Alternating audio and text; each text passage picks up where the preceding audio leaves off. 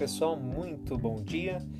Estou aqui agora para compartilhar com vocês um texto bíblico do Sermão da Montanha. Vou fazer uma série de episódios contendo as informações do que Jesus disse no Sermão da Montanha e apresentando alguns princípios que serão úteis para a sua vida, para que você possa crescer em Cristo, crescer em Deus, ter uma espiritualidade sadia e utilizar os princípios do reino de Deus. Mateus capítulo 5, versículo 1 em diante diz o seguinte: Vendo Jesus as multidões, subiu ao monte, e como se assentasse, aproximaram-se dele os seus discípulos, e ele passou a ensiná-los, dizendo: Bem-aventurados humildes de espírito, porque deles é o reino dos céus. Bem-aventurados que choram, porque serão consolados. Bem-aventurados mansos, porque herdarão a terra. Bem-aventurados que têm fome e sede de justiça, porque serão fartos. Bem-aventurados misericordiosos, porque alcançarão misericórdia. Bem-aventurados limpos de coração, porque verão a Deus. Bem-aventurados pacificadores, porque serão chamados filhos de Deus. Bem-aventurados perseguidos por causa da justiça, porque deles é o reino dos céus. Bem-aventurados sois quando por minha causa vos injuriarem e vos perseguirem e mentindo disserem todo mal contra vós. Regozijai-vos e exultai, porque grande o vosso galardão nos céus, pois assim perseguiram os profetas que viveram antes de vós. Nós lemos aqui do trecho do versículo 1 até o versículo 12. Eu gostaria de deixar aqui uma rápida explanação para vocês sobre cada um desses pontos. Primeiro ponto, no versículo 3, Jesus disse: Bem-aventurados os humildes de espírito, porque deles é o reino dos céus. Humilde de espírito ou pobre de espírito não é o que muitas pessoas pensam. Algumas pessoas pensam que ser pobre de espírito é uma pessoa que tem deficiência moral. Não é isso. Pobre de espírito aqui é reconhecimento de que não há em si mesmo, ou não há em mim mesmo, não existe em nós mesmos justificativas para nos colocar diante de Deus a ponto de exigirmos alguma coisa dele. Não temos nada com quem possamos nos apoiar. Não há nada que a gente possa se apoiar para chegar diante de Deus e dizer: Eu sou bom e eu posso exigir alguma coisa. Essa pobreza de espírito é o reconhecimento da nossa total dependência a Deus. E Jesus estava falando para um povo que era religioso. E por mais que as pessoas seguissem a religião, Cristo estava deixando claro que a justificativa deles, da religião, não era capaz de os fazer serem ricos em espírito diante de Deus a ponto de poderem exigir alguma coisa. O reconhecimento de que dependemos completamente de Deus é o caminho para que nós tenhamos o reino dos céus. A gente só consegue entrar no reino de Deus e o reino de Deus ser estabelecido em nós quando reconhecemos que não temos nada em nós mesmos. O segundo ponto quando Jesus fala bem-aventurados que choram porque serão consolados, lógico que aqui não é qualquer tipo de choro. Existem alguns tipos de choro que Jesus gosta que choremos, que é agradável a Deus e que Deus proveu o consolo. Mas que tipo de choros são esses? Eu vou citar alguns aqui. O primeiro que eu posso citar é o choro da insuficiência. Quando a gente chora porque não conseguimos resolver tudo com as nossas próprias mãos e reconhecemos que precisamos da ajuda divina. Esse é o choro da insuficiência, do reconhecimento da necessidade da atuação divina em conjunto com a nossa atuação. Com isso, Deus se alegra. O segundo choro que alegra Deus é o choro do arrependimento. Quando nós choramos porque nos arrependemos de algo errado que fizemos ou do algo, de algo bem que nós deixamos de fazer, esse choro também agrada a Deus, porque o choro do arrependimento, a Bíblia fala que a tristeza segundo Deus opera o arrependimento, mas a tristeza segundo o mundo opera a morte. Quando choramos arrependidos, alcançamos o perdão, não por causa do choro, por causa do arrependimento. Então, o choro do arrependimento é agradável a Deus. Outro choro que é agradável a Deus, o choro do amor.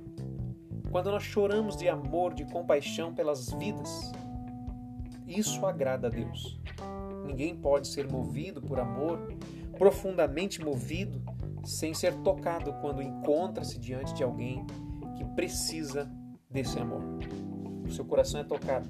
Pode ser que você já tenha chorado quando viu uma situação muito difícil na qual você gostaria de ajudar, gostaria de compartilhar aquilo que você tem, aquilo que você pode fazer para ajudar aquela pessoa. Então, esse coração tocado pelo amor de Deus pode levar ao choro, choro de amor, amor pelas vidas, amor pelas almas, e isso agrada a Deus. E outro tipo de choro que também agrada a Deus é o choro da aflição. Infelizmente, ou felizmente, né? infelizmente, porque tudo isso veio em decorrência do pecado. A gente passa por aflição. Jesus falou em João 16,33 que no mundo teremos aflições, mas nós deveríamos ter bom ânimo porque ele venceu o mundo. Então é fato que passaremos aflições. Durante esses períodos de aflições, nós vamos chorar, naturalmente. Podemos chorar porque nossas emoções ficam tocadas quando passamos por aflições. E esse choro, o choro normal da aprovação, durante a aprovação, também agrada a Deus.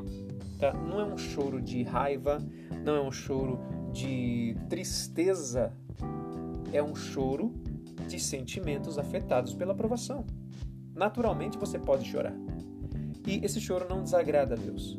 Mas você pode colocar esse choro diante do Senhor, demonstrando a Ele que a sua situação precisa de mudança. Você pode chorar esse choro da aflição, por exemplo, durante a oração, enquanto você apresenta a Deus os pedidos que você precisa para solucionar o seu problema. E esse choro pode ainda ser transformado em um choro de alegria. O apóstolo Tiago explica que nós devemos ter alegria quando passamos por diversas tribulações, sabendo que a prova da nossa fé produz a paciência, e a paciência, quando ela completa a obra dela, ela desenvolve em nós um caráter fortalecido e nós somos aperfeiçoados para toda boa obra. Em outra versão, a Bíblia diz, na versão King James, que a provação, a tribulação, ela é uma oportunidade para o desenvolvimento das nossas virtudes, para que a gente possa estar preparados para toda boa obra. Então, o choro da aflição, da aflição, é um choro que você pode chorar também se você estiver aflito, passando por problemas, e Deus estará perto de você para te consolar. Existem outros tipos de choro que Deus não se agrada: o choro do ódio, o choro da raiva, o choro da violência. Isso não agrada ao Senhor. Que Deus console seu coração e você possa receber completamente esse toque de Deus, consolando a sua vida, trazendo para você o perdão quando seu choro for de arrependimento, a capacidade de operação do amor quando for um choro de amor pelas pessoas, a provisão quando for um choro de aflição e a libertação, a capacitação, a ação divina quando você chorar o choro da insuficiência. O versículo 5 fala: Bem-aventurados mansos, porque herdarão a terra. Mansos aqui não é ser passivo diante das circunstâncias, não é ser bobo dos outros. Ser manso aqui é a manifestação daquela nobreza de caráter e do domínio do Espírito Santo sobre o seu gênio, sobre a sua capacidade de comunicar com as pessoas. É aquela natureza divina, equilibrada, que você comunica com as pessoas com gentileza, com alegria, e isso torna a sua presença agradável. Moisés, ele foi um homem mais manso que existiu na face da terra, segundo o relato dos livros de Êxodo. Agora, se nós não tivermos a manifestação da nova natureza em nós, a manifestação de Cristo, a manifestação do fruto do Espírito, dificilmente conseguiremos fazer ou ser alguém manso e provocar atitudes de mansidão, o nosso comportamento não será manso. Normalmente tenderemos para a violência, para o egocentrismo, para as brigas, para as contendas que são obras da carne. Mas se o Espírito de Deus habita em nós, nós podemos receber essa mansidão e agir com mansidão e assim glorificar o nome do Senhor. Os mansos herdarão a terra. Se você andar em mansidão, o Senhor vai conquistando territórios através da sua vida e mais coisas estarão ao seu dispor para você viver e glorificar ao Senhor aqui na terra. 6. Bem-aventurados que têm fome e sede de justiça, porque serão fartos. Fome e sede de justiça não é fome e sede de vingança. Fome e sede de justiça é um desejo profundo para que Deus implemente a justiça dele onde você estiver. Quem não chorou por causa da injustiça? Quem não viu alguma situação irritante de injustiça? Com certeza você já deve ter visto em algum jornal, alguma notícia, situações injustas onde dá um dá dor no coração por causa da injustiça. Mas se você tem fome e sede de justiça, Deus diz que você será farto. Ou seja, as pessoas através das quais Deus há de manifestar a justiça são aquelas que têm fome e sede de justiça. Inclusive, quem tem fome e sede de justiça, ora por aqueles que estão no poder, por aqueles que estão em eminência, para que eles promulguem leis que promovam a paz, que promovam uma vida justa. Nós precisamos orar pelo nosso país para que a política do país, o legislativo do país, o executivo, possam colocar e implementar leis que atuem de uma forma a promover a justiça e a paz, tanto o executivo, quanto o judiciário, quanto o legislativo. Nós precisamos ser pessoas que têm fome e sede de justiça. Nós seremos fartos. Deus deseja que sejamos. Fome e sede de justiça é fome e sede do próprio Deus. Bem-aventurados os misericordiosos, porque alcançarão misericórdia. Misericórdia vem de miséria e coração. Ser misericordioso significa que você sente no seu coração a miséria do outro. E você se coloca no lugar dele numa posição de empatia e você exerce a misericórdia o ajudando, o abençoando, fornecendo, facilitando para que essa pessoa seja suprida, seja alcançada. Então, quem alcança misericórdia ou quem exerce misericórdia também será alcançado pela misericórdia. Misericórdia é triunfo do juízo. Nós somos alcançados pela misericórdia. Nós não merecíamos nada. Nós merecíamos a condenação devido à nossa natureza pecaminosa herdada de Adão. Mas Deus, por sua misericórdia, nos trouxe salvação em Cristo Jesus. Então, quem for misericordioso, exercerá misericórdia. Outra forma de exercer misericórdia é cortando fora todos os julgamentos. Nós, humanos, temos uma mania de julgar as pessoas. Julgamentos, especialmente pela aparência. Julgamentos sem ser baseado em fatos verdadeiros.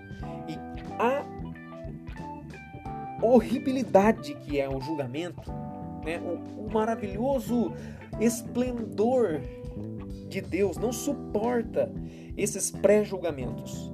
Julgamentos preconceituosos, julgamentos que vêm de um coração egoísta. Deus detesta. E se você abrir o seu coração e deixar fora o julgamento, você estará exercendo misericórdia. E ao exercer misericórdia, você também será alcançado pela misericórdia de Deus. Próximo aqui que nós temos, no versículo 8, diz que bem-aventurados limpos de coração, porque eles verão a Deus. Deus não está longe de nós, Deus está perto de nós, tão perto quanto a gente possa imaginar. Deus está tão perto de nós, mas muitas vezes nós não percebemos Ele perto de nós. Por quê? Porque o nosso coração, e coração aqui é mente, é espírito, é os seus sentimentos, nossas, nossos corações eles estão carregados, carregados de ansiedade, carregados de preocupação, carregados de depressão, carregados de qualquer outra coisa que nos impede de ter a sensibilidade necessária para perceber Deus em tudo.